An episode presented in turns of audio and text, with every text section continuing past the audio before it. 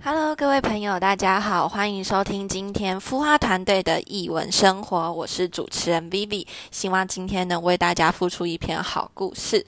今天呢，我们要讲的主题是关于音乐会的，不知道大家有没有参加过音乐会？那我自己个人是非常喜欢听音乐会的，每年至少都会去参加一场。然后最喜欢最喜欢的就是维也纳爱乐乐团，他们真的是非常棒的一个乐团。那接下来呢，就是会跟大家稍微聊一下我第一次听音乐会的一个心情心得是怎么样子的，然后发生的几个小趣事，也可以跟大家分享一下。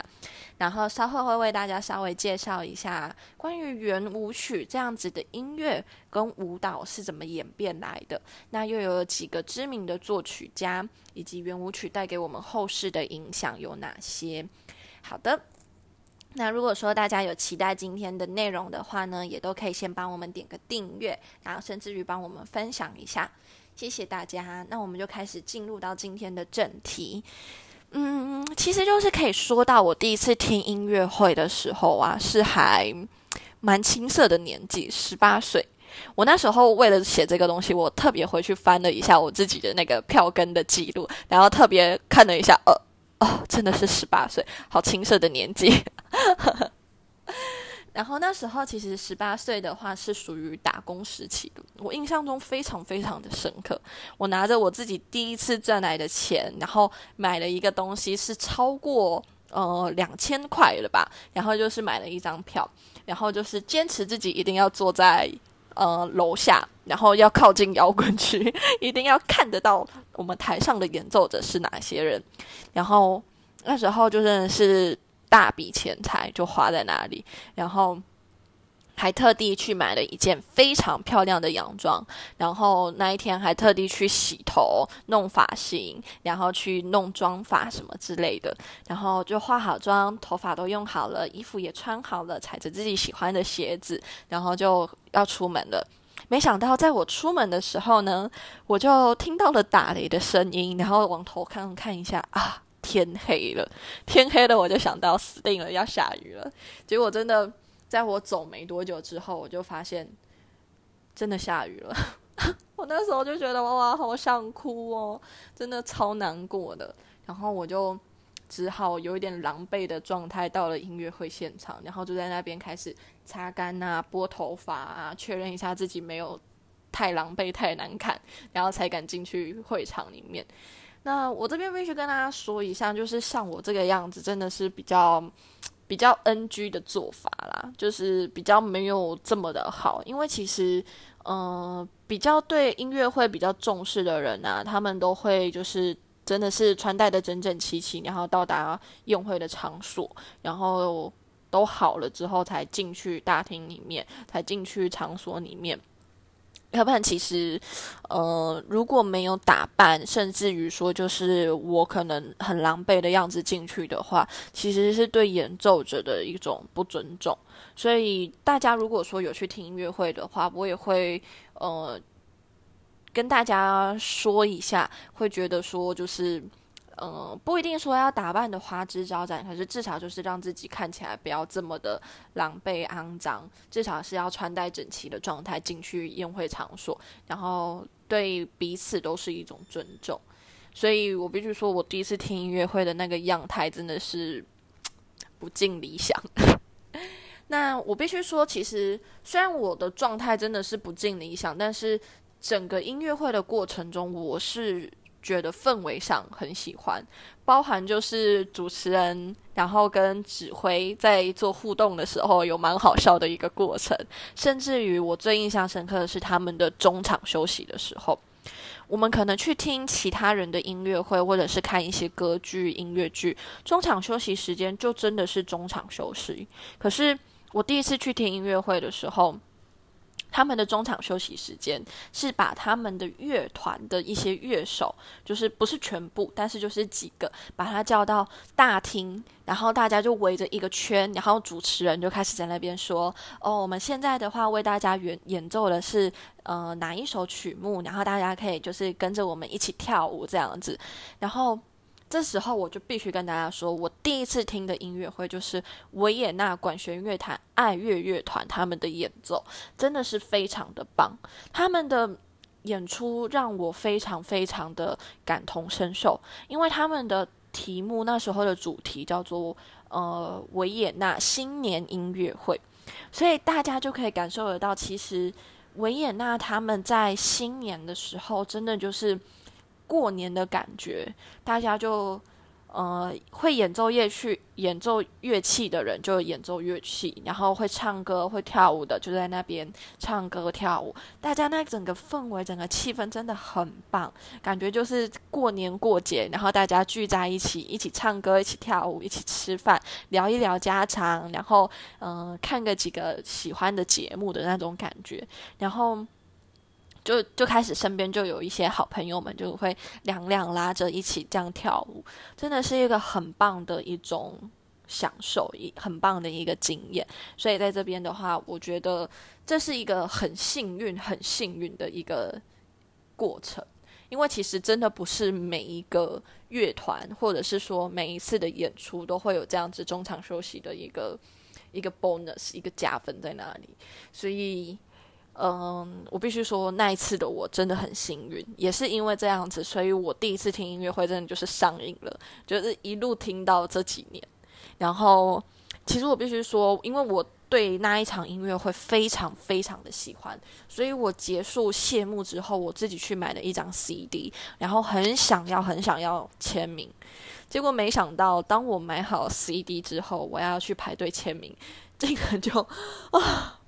那个排队的人龙真的是长到我看不到那个车尾灯在哪里了，太恐怖了！大家真的都很喜欢看那个排队的人潮，就知道大家都好喜欢、好喜欢这一种音乐会，所以变变成说我 我拿了 CD，只好自己默默的走回家了，因为那个人真的是太多了，我我没办法去排队，然后。这边的话，也就是可以告诉大家一个小策略，这也是我朋友告诉我的。他就跟我说，其实如果说你真的很喜欢的话，你不一定要待到谢幕结束。虽然这是对呃对演奏者可能来讲有一点点的不尊重，可是如果说我们真的很想要 CD 跟音那个签名的话，我们真的就是可以在趁谢幕的时候就赶快冲出去外面，然后就是拿好自己的 CD，然后排在那边等签名，甚至还可以跟他们合照。啊，真的是有一点点心碎。可是好险，后来几次的音乐会我都要到签名。所以如果说大家像我一样的话，我我是觉得说，在一开始的时候你就可以买好 CD，然后到后面的话，就是一谢幕的时候就赶快冲出去外面去排队，绝对可以抢得到位置。然后，这是关于 我第一次听音乐会的几个小趣事，分享给大家。不晓得大家第一次听音乐会的时候是怎么样子的一个过程，也都可以到我们的 FB 跟 IG 去留言，然后让我知道一下大家第一次听音乐会是不是跟我一样的这么的青涩。好的，那接下来的话是要跟大家介绍一下关于我们圆舞曲是什么样子的一个乐曲，它是怎么样子演变而来的。其实。大家可能听到这里会觉得说：“诶，我怎么突然间要介绍圆舞曲？”呃，刚才的话有跟大家提到维也纳的爱乐乐团。其实维也纳的爱乐乐团呢，他们每一次出去外面做演出的时候，都一定会演到小约翰史特劳斯的圆舞曲。老约翰的不一定，但是小约翰史特劳斯的一定会有。然后。小约翰史特劳斯有一个称呼叫做圆舞曲之王，所以他的圆舞曲是非常非常厉害的。那我们每一次去参加爱乐乐团的一些演出的时候，一定也都听得到圆舞曲。那圆舞曲是怎么样子演变来的？其实圆舞曲的诞生是差不多在十八世纪末、十九世纪初的时候。那时候欧洲有一个现象，有一个浪潮，就是民主化社会的浪潮。所以他们都很讲求要人人平等。那圆舞曲它又被称为华尔兹。那如果说讲华尔兹的话，可能大家就比较亲切一点，就比较懂那是什么东西了。其实华尔兹的音乐跟舞蹈都是因为当时的一些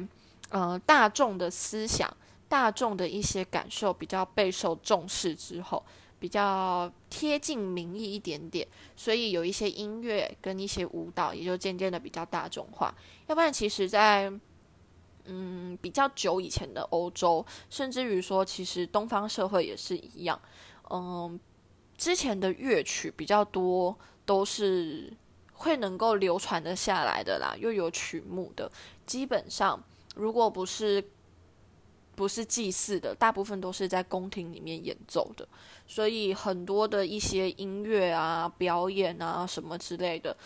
嗯，大家都会想要把它就是做的高端一点点，让那一些皇宫贵族的人、宫廷里面的人觉得说，哦，这个东西听起来如此的别致，如此的优雅、高尚、有气质，就会想要把这一些比较，嗯。好的名词给加注在自己身上，所以之前的乐曲可能就没有说像圆舞曲、轻音乐、轻歌剧这样子这么的呃大众化，就是曲调上没有这么的简单，就会比较繁杂一点点，就是为了配合当时我们的呃宫廷人士们、贵族们去享受。那其实。圆舞曲它最一开始是融合了连德勒舞、德国舞、旋转舞这三种舞种的音乐。那这三种舞到底是什么舞呢？他们的乐曲又是从哪里来的？其实是一个非常非常简单的地方，就是德语区的民俗舞曲。所以民俗舞曲透过一些改编改良之后。就是传到宫廷里面，大家也会觉得说，哇，听起来也是有一种焕然一新的感觉，就是跟之前那种听起来很复杂的曲调啊，然后要有高低起伏的那种，然后舞蹈方面，大家会觉得说，哇，可能看起来很繁复、很很很精彩的乐曲，非常的不一样，独树一帜，所以就是。在这种乐曲发明出来之后，也其实也不太能说是发明，就是改良出来之后，它其实接受度真的很高。那大家也会很好奇，连德勒舞、德国舞、旋转舞，他们是怎么样子的民俗舞曲？如果说大家嗯要讲一个比较具体的一些举例的话，我觉得大家可以去看一下，就是电影《真善美》里面的片段。他们里面的话就有融合了一些呃连德勒舞、德国舞跟旋转舞的风格元素在里面。虽然他们跳的都不是最传统的那一种了，但是大家还是可以从里面看得出来一点点的影子，就是我们现在跳华尔兹的一些状态在里面。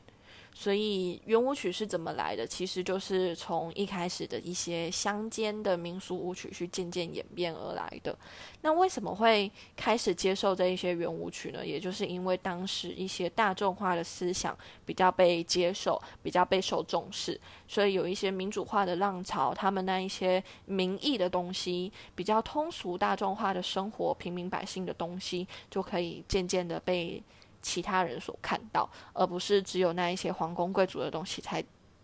才有价值被人家看到。那在讲到这边的话，也一定要为大家介绍一下是谁完成了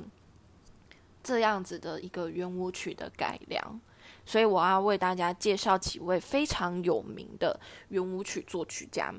首先，第一位呢就是约瑟夫·兰纳，大家可能。对，听这个名字的话会比较陌生一点点，因为可能提到圆舞曲，大家想到的都是约翰史特劳斯父子，可是大家好像都不太熟悉约瑟夫兰纳这一个人，所以我要为大家特别介绍一下约瑟夫兰纳到底是一个怎么样子的人。他其实全名叫做蛮长的，约瑟夫弗兰茨卡尔兰纳。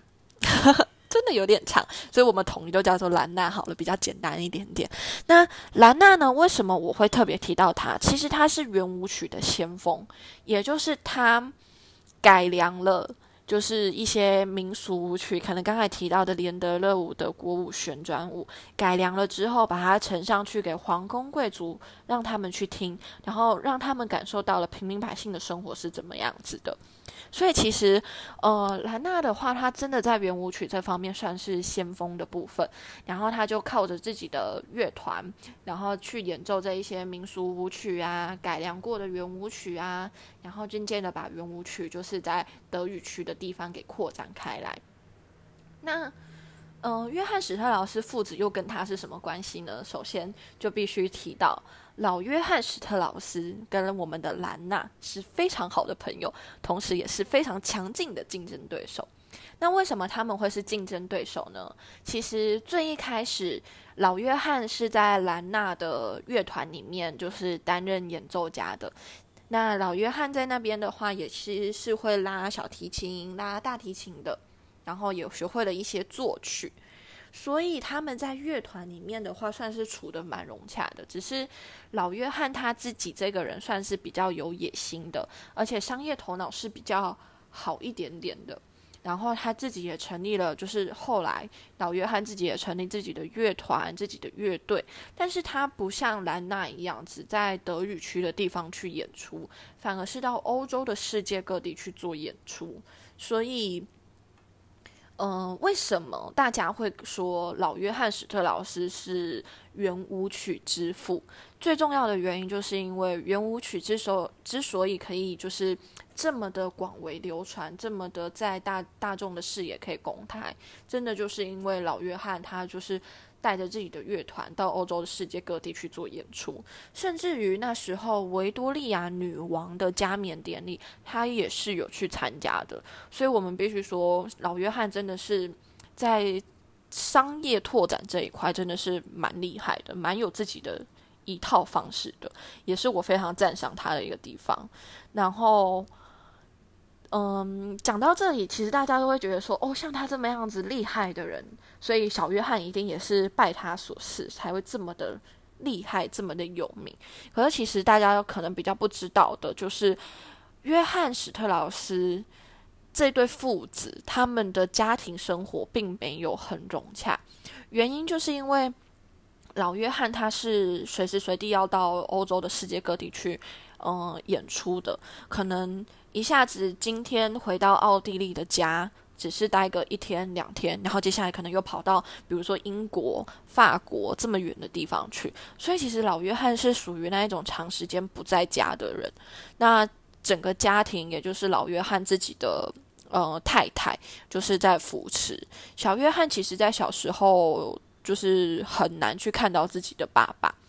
那小约翰为什么又会对这方面有很深的执着呢？其实需要去谈到老约翰他自己的感情生活，因为其实老约翰他常年都在外面，妻子呢也是久久回去才看一次，所以他在外面的话也是有着一些情妇跟情人，也是跟着这一些情妇跟情人就是生生了一些小孩，那有一些是没有没有被。历史记载有一些是有被历史记载下来说哦，他是他的情妇是谁谁谁。那我们可以知道的就是，呃，老约翰史特劳斯跟他自己的正宫太太到最后是离婚的了。所以老约翰非常的制止自己的小孩子去学音乐，因为他不希望自己的小孩子们跟他一样，就是一天到晚为了工作卖命，然后毁了自。毁了自己的家庭，然后导致自己的家庭这么的不和谐。可是，虽然老约翰这么这么的强力制止，但是小约翰他在音乐的这方面的天赋是没有办法去抵挡的。所以，小约翰的妈妈老约翰的前妻就非常的鼓励自己的小孩子小约翰要去做音乐上面的尝试，甚至于要去培养，就是自己的。状况怎么样子？他们没有查，那自自己就是想办法要让自己的儿子去学音乐，然后想办法要做出自己的一片天这样子。那我们也看到了小约翰史特劳斯他自己后来的成就真的也是很高的。可是为什么他的成就这么的不一样呢？其实，嗯，这边的话也要跟大家说一下，我们虽然都是在圆舞曲这一方面去认识了约翰史特劳斯父子，但其实老约翰他除了做圆舞曲的作曲以外，他也是会做进行曲的。所以在进行曲方面的话，他也有一首非常非常呃耳熟能详的曲目在那里。所以呃，圆舞曲、进行曲，呃，老约翰他都会演，他的乐团的话都会去演出。那小约翰他又跟老约翰不同的地方在哪里呢？小约翰他不止写圆舞曲、写进行曲、写波尔卡、写轻歌剧。这些东西的话，它通通都融合在一起，所以我们可以在听圆舞曲的过程中会有一点点的不一样，是因为。约翰史特劳斯的这对父子，他们的风格有一点点不同。约老约翰的话，可能比较多都是着重在圆舞曲跟进行曲两种曲目。那小约翰的话是。刚才我是提到的，比如说波尔卡，比如说轻歌剧、圆舞曲、进行曲，通通都融合在一起，所以他做出来的圆舞曲的风格真的是别人模仿不来的。也是因为这个样子，它的内容特别的丰富，所以大家才把它称为圆舞曲之王。那这么厉害的圆舞曲之王呢？他最大的成就就是最能够拿出来，呃，跟大家，呃。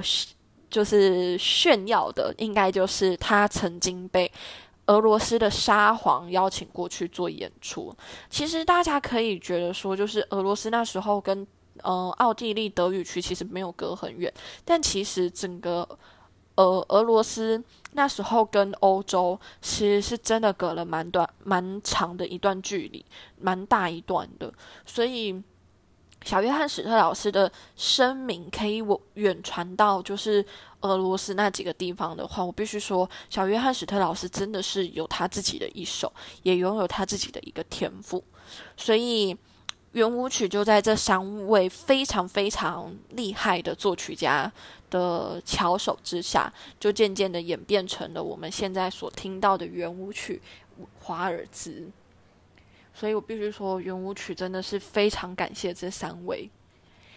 那圆舞曲它带给后世的影响又是什么呢？其实圆舞曲影响了非常多后世的作品，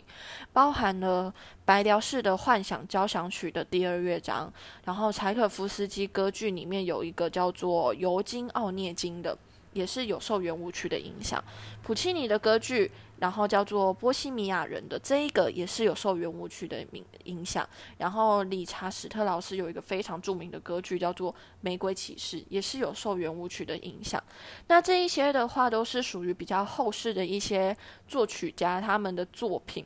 那跟我们比较贴近的是什么？其实圆舞曲到了现代的话，它有一有一些变调，比较像。嗯，比较像就是各个国家都有自己版本的一些圆舞曲，有美式的华尔兹，或者是有一些东西叫做快板华尔兹、慢板华尔兹，就跟一开始我们所听到的圆舞曲就都不一样了。我们还是能够听到那一种的的的的的的的的的这种三拍的。的曲调在里面，但其实后来的话也都有经过一些改良，但也因为他们的拍子很简单，曲调很轻快，舞步也很简单，所以在世界各地真的是广为流传。所以，嗯，我自己看完了这一些圆舞曲的嗯资料之后，我自己有一个蛮深的感慨，就是圆舞曲它真的是一个。非常贴近人民的一种，嗯，音乐跟舞蹈。可是它为什么可以这么的广为流传？也真的就是因为它非常的大众化，非常的世俗化，不是那种特别繁复的东西，要特别的去花技巧去学。那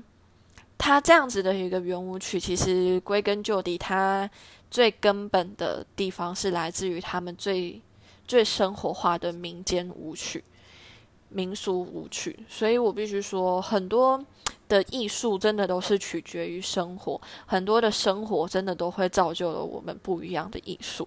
就是我自己的感慨，分享给大家。那希望大家今天能够享受我们的富华团队的译文生活，然后也希望今天的这一篇故事能够。呃，让大家所喜爱，非常谢谢大家的聆听。那如果大家有喜欢的话，我也可以再跟大家说一次，可以去帮我们按个订阅，然后在我们的 FB 跟 IG 的地方都可以去做留言。谢谢大家的收听，我是 B B 主持人 B B，非常谢谢大家。